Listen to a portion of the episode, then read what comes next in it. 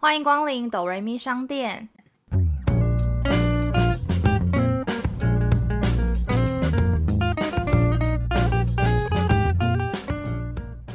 我是板娘多莉，我是小米。在这个节目里，我们会透过一部戏剧的剧情来分享身边的故事。到底是人生如戏，还是戏如人生呢？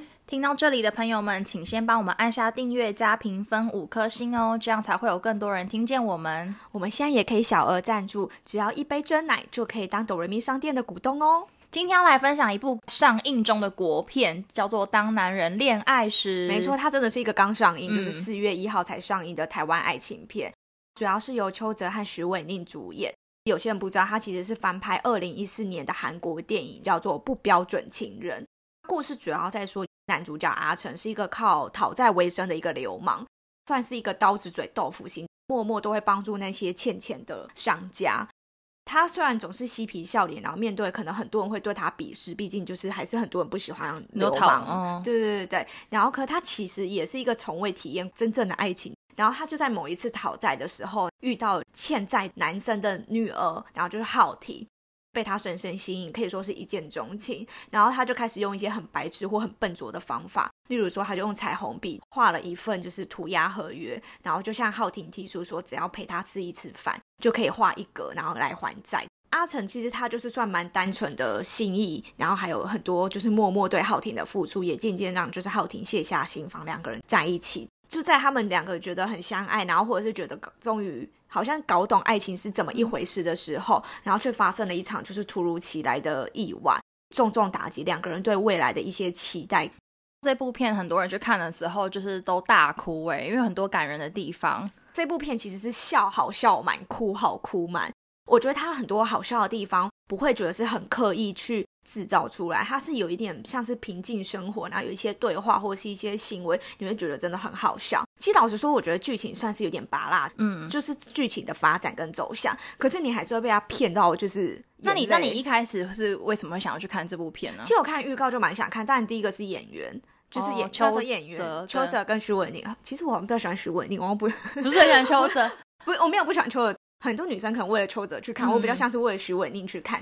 然后真的是我后面哭到是一包面纸不够。我听到别人说一整大袋，不能带那种袖珍包去。我就是那种袖珍包，哭到就是鼻涕，然后一直要流出来。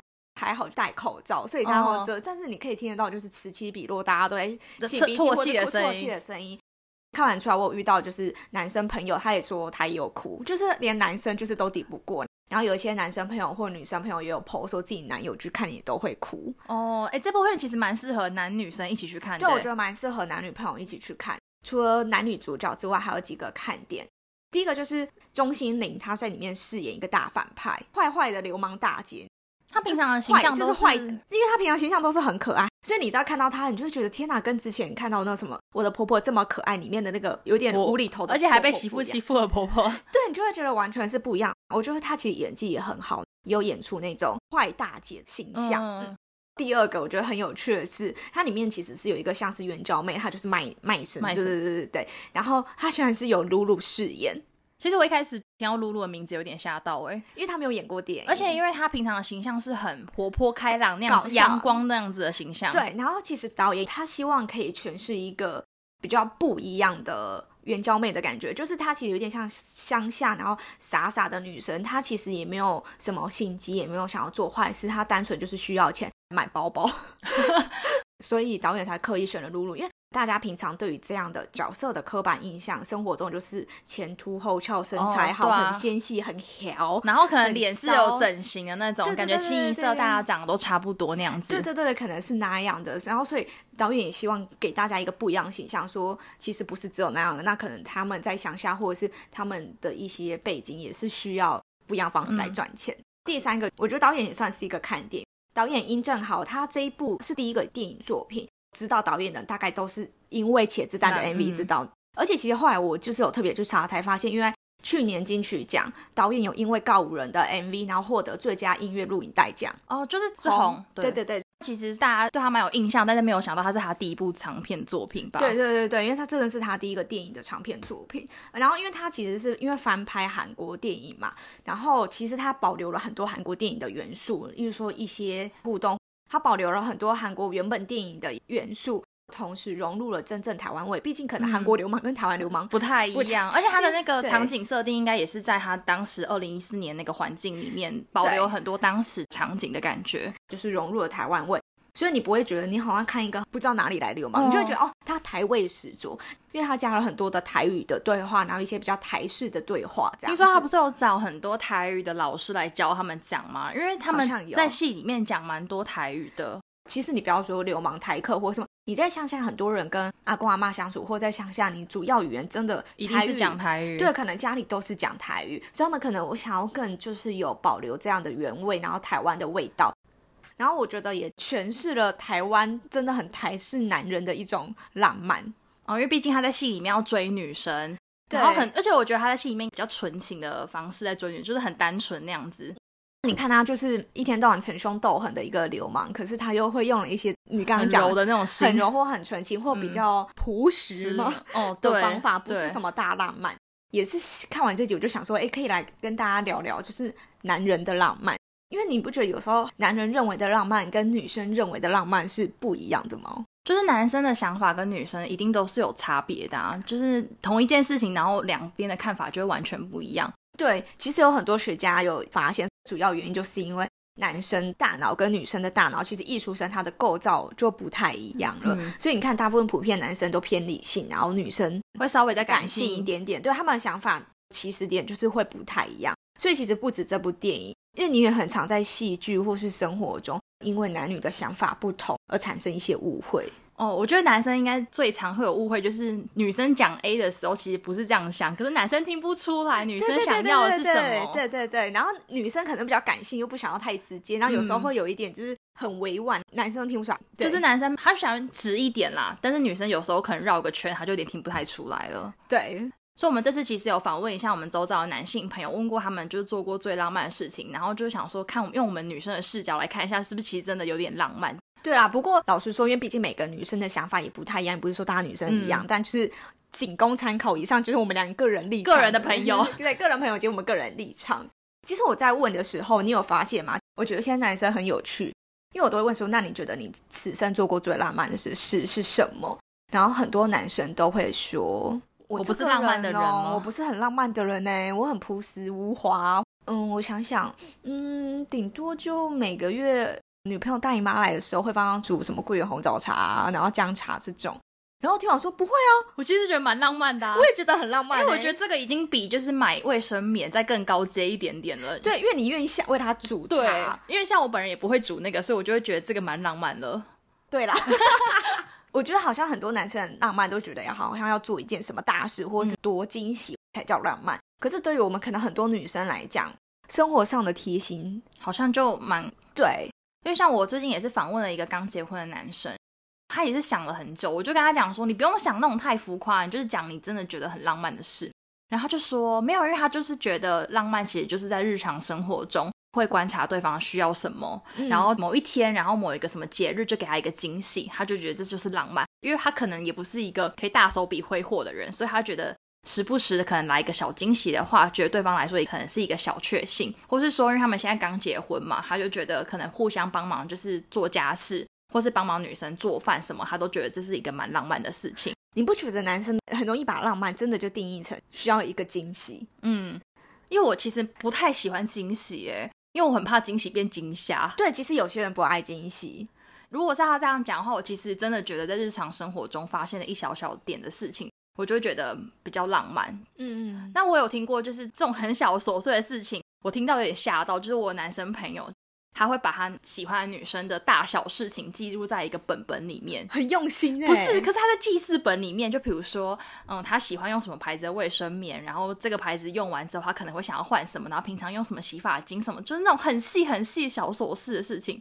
你不觉得有点太 detail 了吗？可是他就是想要，就是注意跟记下他所有的细微。但是我后来问他说：“那你怎么知道这么多事情？”跟女生聊天的过程中，就是一点一滴累积下来的。所以他的那个手机不是有那个备忘录嘛，就有一个记事本是专门否那个女生的大小事。很浪漫啊，我觉得很浪漫啊。啊，真的，因为我我听到的时候，我有点吓到，就是觉得好像另外一个人很像完完整整的可以 copy 你这个人的生活习惯。我觉得一定也不可能完全 copy，但至少例如说，你那个来的时候，他帮你买卫生棉，就买了一个你不是很喜欢的牌子。哦，他们至少会买对那个。对，你就买对，然后你可以用这次，你就不想再用了。以我来讲好了，因为大部分女生那个来的时候，就是大部分男生都会想说，哦，买热巧克力给她。但我这个人就是不喝热巧克力。哦，那对我意思是说，如果你可以把这件事记下来，来一个浪漫的，买了热巧克力给我喝，我其实我会觉得很烦恼，因为我不喝，又要再把它转送给别人。就是我以前的室友在追她的男生，想要展现浪漫，月经来的时候想要买热巧克力给他喝。他也是一个不喜欢喝巧克力的人，对，所以后来全部都转送给我。你又觉得说这是人家的贴心，你又不好意思说哦，可是我不喝巧克力，你又觉得好像泼人家冷水，当下就默默接受，再默默的转送给别人。可是因为对方永远不知道啊，就是你不喜欢，然后到现在可能还都觉得他可能很喜欢巧克力。哦，你知道，因为他就是不知道你不喜欢巧克力，所以他就一直盲目的送。好像有道理耶，那我就觉得，哈，我就是一直在吃掉别人的心意，所以还是要适时让对方知道，不然一直会收到热巧克力，也是蛮麻烦。就是，所以我觉得，就是回到我们刚刚讲，其实很多男生很容易会觉得，好像浪漫就是惊喜，或是很金钱物质上给予一些什么东西，例如说买什么礼物给他，或者是买名牌包还是什么，对，例如他想买那个名牌包给他，就是浪漫。可女生要的不是这些，就只是一个你对他的贴心，或你对他的好。然后像我一个朋友就很北吧，他我觉得他是开玩笑，我就问他，我就说那请问一下，你觉得你此生做过最浪漫事的是什么？他说跟我女友说我很有钱，笑到不行呢。我说请问一下，你女友有真的觉得这样很浪漫吗？我说你问你爸妈，有钱最务实了。哦，其实有钱真的蛮务实，但是在一开始他绝对不是这样跟女生告白的。对，我觉得像很多长辈男生，我猜他们也会觉得说，在外面努力赚钱，然后给予。家里无后顾之忧的生活，可能就觉得这样是很浪漫。可是或许你老婆或是妈妈心里想的是，希望你可以多帮我分担家事，或多陪陪我。因为毕竟它是物质上的东西吧，就如果钱可以买到，就是比较物质上的东西。哦，我突然想到，就是因为我有朋友，他跟我分享，他就是做过浪漫的事情，就是可能他女友跟他说，他今天就是可能工作在忙，然后没有时间去吃午餐，然后他就会直接叫富喷达，然后把他订餐，然后送过去给他。然后我就觉得，天啊，这科技运用也运用的太彻底了吧！我朋友也有，而且我朋友更夸张，他女友是在美国，然后我朋友是在台湾，可能他女友就跟他讲，好像是生病还感冒不舒服，真的没有力气出门吃饭还是什么之类，他想先睡觉。然后我朋友就直接在台湾订美国的 Uber Eats，就是送饭给他吃，哎，哇，那这个比我那个还要的更厉害，因为你说远距离，对，就是美国的 Uber Eats 交过去，对对对对就是也有很多这种。我觉得其实或许男生不会觉得这件事很浪漫，可是，在女生也心里就是会默默留下，就觉得你有听进去，可能真的没有时间去买。以前可能会真的觉得我得要自己冲过去送餐什么的，可是我觉得你现在就是人也没办法去送餐，跟你一个小心意送到，我觉得也蛮窝心的。我觉得要认真聆听对方需要的是什么，或对方想要的是什么。就如果对方今天跟你说我没吃午餐，然后你送一台 iPhone 十二过去的话，对方应该有点傻眼。好像不能比较，如果有人要送我一台 iPhone 十，我也是会蛮开心，但我可能不会觉得很浪漫哦。对，就是是开心，就是它取代性比较高一点点。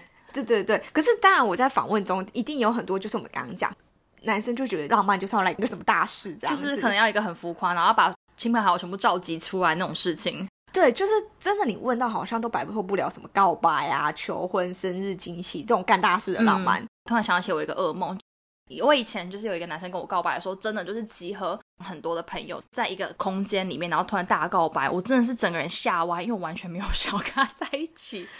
我真的当下我就是惊吓到不行，因为他觉得他这样子超浪漫，但结果我本人就是惊吓到不行。哎，我觉得这种啊，跟求婚一样。我用一个女生的立场，就是提醒各位男士们要注意。我觉得如果你想要选在公众一堆人的面前告白或求婚，你一定要百分之两百，不是一百，是两百的把握他会 say yes。对，不然这个场面很尴尬。你在这么多人面前，我现在要拒绝你，我到底该怎么说？不会在这么多面前伤了你面子或怎么样。然后像有的求婚是那一种，有的女生是干脆就硬着头皮先答应，可是回去跟他讲说我现在还没有想要结婚。那你事后要怎么跟你朋友交代？明明那天求婚大家都在场，看到你 say yes，然后问你说，哎，那你们婚礼什么时候？然后就发现啊，没有没有没有，我我们可能会再缓缓。当下我也是真的吓傻，然后我就是觉得要顾及对方，就想说他这样有点尴尬，所以我就先硬着头皮答应了。事后回去跟他说，呃我觉得我们再思考一下。那如果有人问的话，就说我们可能个性不合这样子。对，你看，你就必须要顾虑他的面子，硬着头皮假装先答应，可事后两个人还要去收尾。所以我觉得真的你要有百分之两百、三百甚至一万的把握，你再去做这件事。然后再来是每个人的喜好不太一样，尤其是求婚，像有些人喜欢自己私下低调的来，然后有些人是喜欢真的是亲朋好友都在场，然后大家一起共同见证这个浪漫跟这个约定承诺。那我觉得你要先清楚自己对方喜欢什么。例如说，像是我有女生朋友，她很务实，她就觉得鲜花很浪费钱啊，干燥花可以吗？呃，我我没有问她干燥花可不可以，可她就觉得鲜花就是你摆几天就要丢，她就觉得很麻烦，她不爱花。可是她男友求婚的时候，也是觉得单膝下跪、戒指、鲜花这三个一定要，然后她也是 就有送花。然后我朋友说：“你为什么要浪费钱买花？你不是太务实了啦。”对，所以我觉得有时候不需要为了就是传统，大家觉得说哦，你求婚或者是告白一定要有什么？我觉得应该是要投其所好，看对方喜欢什么。对啦，因为像朋友手折九十九朵玫瑰花，然后求婚，你说用纸折？对，用纸折的。就红色折成一束花这样，很厉害，对，很巧哎。然后我就说，这样真的是很浪漫，因为你在看那个花也不会凋谢，然后也是他亲手折。我觉得亲手折到九十九朵到底是怎么样？没找到九十九朵不能求婚的意思吗？而且他可以留念呢，女友很喜欢吗？对对对，后来他们就是去年就结婚了。因为我一个男生朋友，他是真的本来就蛮务实的，因为现在已经结婚了，所以就是他老婆也是很务实的人，就是不是说会需要那些很奇花的东西。然后所以他的求婚。对于很多女生听起来会觉得或许很普通，可是对他老婆来讲，或许就是人生中最浪漫的事。就他生日前几天就一直假装忘记，就是他女朋友生日，然后就问他说：“哎，那就是随便找个餐厅，为什么吃个饭这样子？”然后我们就吃完饭回家后，就拿出了一叠卡片。我朋友还特别去收集了一些他的好友们给他的卡片，当下都还以为就只是他收集了朋友们给他的一个生日祝福的卡片，他以为这就是一个生日，他就以为生日结束了。我朋友他其实还有准备一个生日礼物，就是 iPad Pro，因为他们是保险业务员，他们工作上很需要 iPad，然后他女友没有。其实他也发现他女友已经看 iPad 看很久，所以他就买了 iPad Pro 送他，而且是还在台湾未上市前就先找到管道买到的。你说代购是不是？我不知道，我就没有多问。对，反正他就是特别去找了，就是他女友一直在看的 iPad 这样送他。到这边他都觉得这就是一切的可能生日小惊喜啊，就是有卡片有礼物。然后就他把 iPad Pro 打开之后，发现，哎，为什么相簿里面有一个影片？哦，然后影片打开之后，就是男生朋友先准备好的一个求婚影片。看完的时候，男生就拿着钻戒跟他求婚，所有事情都发生在就是他们房间的场景，就可能不在很浪漫的餐厅或是什么多昂贵的餐厅里，甚至两个也没有什么特别的打扮，女生当然就 say yes。哦，很浪漫呢。对，可是可能有人会觉得说，没有什么鲜花。没有餐厅，然后没有什么，可是他还是就是也没有说什么很多人在场之类。可是我觉得就是一个属于他们自己都喜欢、可以接受的一个浪漫。我觉得应该是男生其实知道他女友就是喜欢什么样的形式。如果说这个女生她就是一个很务实、也不喜欢移花的人，然后你硬要带她到一个什么很昂贵的西餐厅，邀请一堆亲朋好友下，然后求婚，这女生一定也不会喜欢。她可能一样会 say yes。对他来说，可能不一定是这么一个喜欢的一个求婚方式。可他，我觉得是有说，就是投其所好，你要先了解对方喜欢的是什么。那如果说对方是想要温馨，然后想要亲朋好友都可以见证，然后你就两个人，然后洗完澡，或者是他刚睡醒，都装说：“老婆，你可以嫁给我吗？”我真的觉得不要在女生刚睡醒的时候跟女生求婚。我觉得，我觉得这种就是没把握，然后想说趁她浑浑噩噩，然后还没清醒的时候 say yes。因为通常你求婚，你其实都会 say 手机呀、摄影机，你还是会想要录下对方就是当下说 yes 的那个 moment。可是如果你在女生刚睡醒的时候录的那个 moment，就虽然那个是一个很珍贵的一个时刻，但是女生就是一个很很狼狈的样子。对，女生刚睡醒就是脸都眼睛都是眼屎。头发也没整理，然后看起来就蓬头垢面，刚睡醒，然后头发很乱。然后重点是，这种影片你绝对不可以在婚礼上播，因为很多人在婚礼上会播求婚影片。那你就会觉得，虽然说这是一个很真实的一个反应，女生就觉得很不漂亮啊。至少要人家就是正常的在房间里面求婚吧，拍起来不会那么的狼狈。在我爸妈那年代，确实不是每个人都会求婚。像我妈也是一个很务实的人，所以就算我爸没求婚，只是很偶尔我们会拿出来开玩笑。可是我妈从来不 care 这件事。那时候你爸妈是自然而然去结婚的吗？对，可能就两个人讲好，然后结婚。所以我爸也没有任何一个真的有什么单膝下跪这种求婚仪式都没有。反正两个人就很自然而然。可能对我妈来说，她就是一个很务实的人。她觉得宁可两个人一起赚钱养家，然后为了这个家好，她都觉得比一个求婚还要重要。我妈最常讲这句话：求婚是一时的，可是两个人生活是一辈子的。那所以其实我爸没有求婚，我妈也从来真的不介意。虽然很偶尔我们看到电视会拿来开玩笑说：“对啊，我爸没求婚这样。”可是我妈我知道我妈其实打从心里完全不 care 这件事。但有些人可能就觉得很需要一个仪式感。嗯，那如果你没有求婚，你可能真会被他记一辈子。女生如果真的很在意这件事情，我觉得男生他应该还是会补一个简单的小求婚这样子。对啦，就还是补一个那个感觉，就毕竟女生还是蛮 care 这个环节的。就是说，我觉得说真的，你要先了解对方喜欢跟想要的是什么。嗯，哦，后来我访问另外一个朋友，他就是说，他有一次也是生日的时候，在民宿大家一起帮他庆生，然后突然就出现了就是一个很大的很多气球，然后跟一些手做的卡片。然后他就以为临时去买的，因为很多人就是很庆生，可能到当地才买蛋糕还是气球什么。后来才发现，就是他其实那个气球就是一直从他家，然后再去那个地方啊，就是气球就是一直被藏在后车厢后面。可是我朋友完全没有发现，那也是很辛苦。对，然后就说是不是因为你行李都给男生拿，所以 他因为你就会看后车厢拿行李，为什么居然没发现？对啊，就完全不知道后车厢放什么东西。我说你这样真的是不行哦，东西都给男生拿，真的。我特别看一下，我就很好奇，想说，哎。最浪漫的前三名星座是什么？其实大家每次讲说最浪漫的星座，大家一定都会想要双鱼座啊。可是我妈也是双鱼座，可是我觉得我妈就是一个完全不浪漫的人。我觉得不是只看太阳，可能还要看月亮跟上升。对，或许她星座好像是比较看内心，比较爱情方面。对，或许你妈月亮是一个就是可能青牛，务实到一个不行的巨蟹之类的。对。最低，然后我看到也看到一篇，就是第一名果然就真的是双鱼，所以这不多讲。然后其实还有一个星座可以跟双鱼并驾齐驱为第一名，说来我听听。天蝎，我身边真的太少天蝎座的人。天蝎座还有在分男生还是女生吗？没有，因为他那个没有特别分说男生还女生。我妈也是天蝎，但我妈真的务实到不行。我这样我觉得应该是不是？你看，你看你我你我妈妈都是，还是其实他是会随年纪有点不一样。也有可能。我有一个男生朋友是天蝎。真的算是一个蛮浪漫的人，他就在有一次他前已经分手，所以应该是前女友。对某一年的就是生日，他就故意先骗他说他因为家里有事，因为那时候的女朋友是每次生日都会跟姐妹一起办，可能一些一些庆祝 party、唱歌或者什么吃饭聚餐这种。然后就先跟他讲说，因为家里有事，所以不能陪他去，就不能跟他一起去他姐妹的聚会。可是他其实私下租了他当时女朋友很喜欢的一个玩偶装。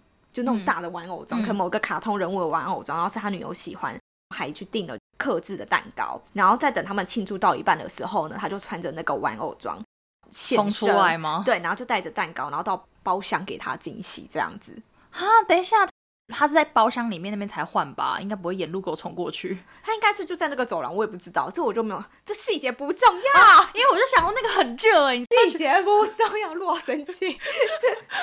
就是一个浪漫哦。其实每个星座浪漫的方式应该都是不一样的。对对，那你猜第二名？第二名我真的不知道哎，我只能猜出第一名。我穿双鱼座就蛮厉害了吧？因为第一名是双鱼座，就是公认是不是？就大家都这样讲，所以我就从第一名往回讲，我没有从第三名往回。好，那你那你讲第二名，其实我看到蛮意外的。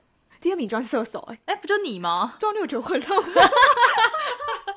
等一下，我因为我也是一个不爱鲜花的人，觉得过两天就要丢掉很麻烦。哎，那我觉得我算是一个。某方面蛮浪漫的人呢，因为像我出去玩的时候，我都会买鲜花，哎，是我自己吗？对啊，像我昨天从台台南回来，现在台南就是有一个渔光岛艺术节，因为像我们现在播出的时间，它还有，它到四月十八号，真的非常非常推荐大家可以去。它有一个市集，然后它市集的话呢，大家全部都是那种，呃，有点像是那种帐篷露营风，然后大家都是白色、咖啡色、很大地色，然后他们的清一色市集的布置应该都是。会场已经用好的，里面就是卖那种甜点啊，然后一些鲜花，你可以自己去就是插自己想要的花。那边真的浪漫到不行，原因是因为它沿路的海边都有那种装置艺术，然后就是跟海边的风气质还蛮搭的，加上就是天气也很好，所以我觉得如果男生想要带女生去浪漫的话，我也觉得可以很推荐这个地方。哦，因为我就那时候哦，反正我就去那里，然后我就看到一些就是在花店的，然后我就说问他说，那可以自己选自己想要的花吗？他说可以，然后所以我就自己选我想要的桔梗的花，就把它带回来这样子，所以入门口就有那天买回来的鲜花。哦，你看我多不在意鲜花，我刚进门完全没发现，你竟然没有发现啊？还是因为我们家其实门口就摆很多花啦，因为我们家都会定期换那个花。嗯，对，反正第二名会是射手座，原因是因为。很多人认为射手座很重视过节的欢乐气氛，哦，我以为射手座是那种就会突然想要来一个对方一个惊喜那种，就是他是不按牌理出牌。我也是这样子，哎，你会这样吗？像以我自己来讲好了，不管是男男友或者是朋友，就是以往在准备生日礼物的时候，我都不希望就是哦，男生就是送皮夹、刮胡刀之类，然后女生就是可以送什么包包、口红什么，我都会希望是送到他真的最近缺的或需要的东西，或者是他工作上用得到，很比较务实哎。哦，对啊，那你跟我差不多哎，我也不知道哎，而且我月亮在天蝎哎，刚第一名呢，然后我手机，我从来都不觉得自己很浪漫。我的月亮、太阳、上升好像都没有在这三个星座，所以完全就是跟这个，我觉得应该只是某某一部分就是而已。还是我的浪漫还没被就是启发？可是那你会很在意，就是比如说圣诞节一定要跟朋友出去 hang out 的那种，就是很注重节庆吗？会耶，其实我会想要，虽然我很常就是还是在家，啊，因为朋友都跟男友出去过啦。那跨年呢？你也会想要就是出门吗？会就会觉得这种节日就是要，例如说什么平安夜就要来吃个火鸡、烤鸡这样。哦，哎，那我觉得你应该还是有一点这个浪漫的因子成分在，可能就是这样讲，就射手座很重过节气氛这样。对对对。好，那第三名其实是处女座。哦，处女座，我好像我应该是上升是处女，所以很浪漫。没有，可是其实人家说上升应该是，比如说三十岁之后会比较接近这样子，可能我三十岁之后就会比较接近了啦。第三名会给处女座的原因是因为。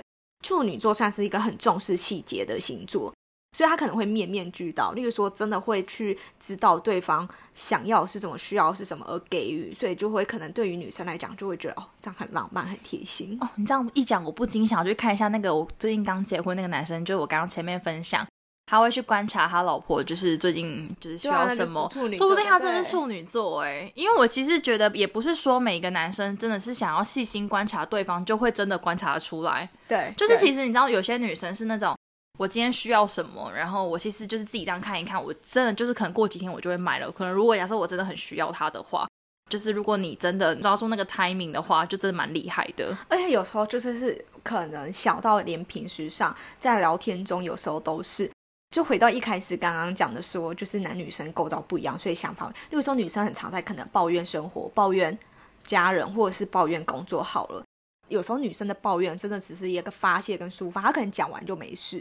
嗯，她不是说你一定要给她一个什么 feedback。然后男生这时候就会觉得说，我觉得你下次可以怎么样？我觉得你就怎么样？我觉得你应该要怎么样，所以你才会怎样。然后女生听完就说：“Hello，你可以闭嘴吗？” 就是有时候他不是要你给他一个什么意见，他只是希望有一个人可以听他抒发这个情绪。对，然后你久可能女生就不想讲了，就会觉得很烦。就是我我现在在跟你抱怨这件事情，然后你还在跟我说教。对对，我也是讨厌这种事情的人。对，所以我觉得有时候是要看说，现在女生跟你讲话，她需要。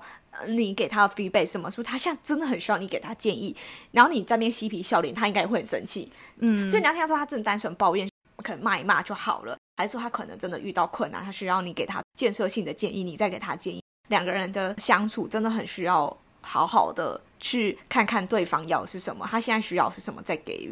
因为我其实觉得有很多时候大家都已经出社会蛮久，然后我其实觉得，比如说你可能正在职场上，还是跟朋友之间发生什么事情。其实你自己心里都知道什么样才是好的解决办法，但是你当下其实就是那个情绪，你想要抒发。我现在就是想要分享我现在不开心的心情，但是我不需要别人给我意见，因为其实你自己心里已经知道该怎么做了。除非就是你真的就是很迷茫。你也会真的会去问人家，那你觉得我应该要怎么做比较好？对，所以我觉得有些男生就是会有点自作聪明，就是觉得我现在就是要给他一个意见，然后觉得应该要带领他指引什么方向这样子。这就是回到就是男女生一出生之后，他们脑袋的大脑构造就不一样，所以他们可能想法一开始 get 到的点就不一样。嗯。好了，那差不多到我们今天的打烊时间了。欢迎，就是现在男性听众朋友们也可以来留言跟我们分享，你其实做过最浪漫的事情。其实女生也可以啦，我们也可以参考一下，就是两个人觉得自己不浪漫，可以听一下别人怎么样浪漫。那还是要记得订阅和评分五颗星，还要发了我们的 IG 哦。我是板娘多莉，我是小米，谢谢光临。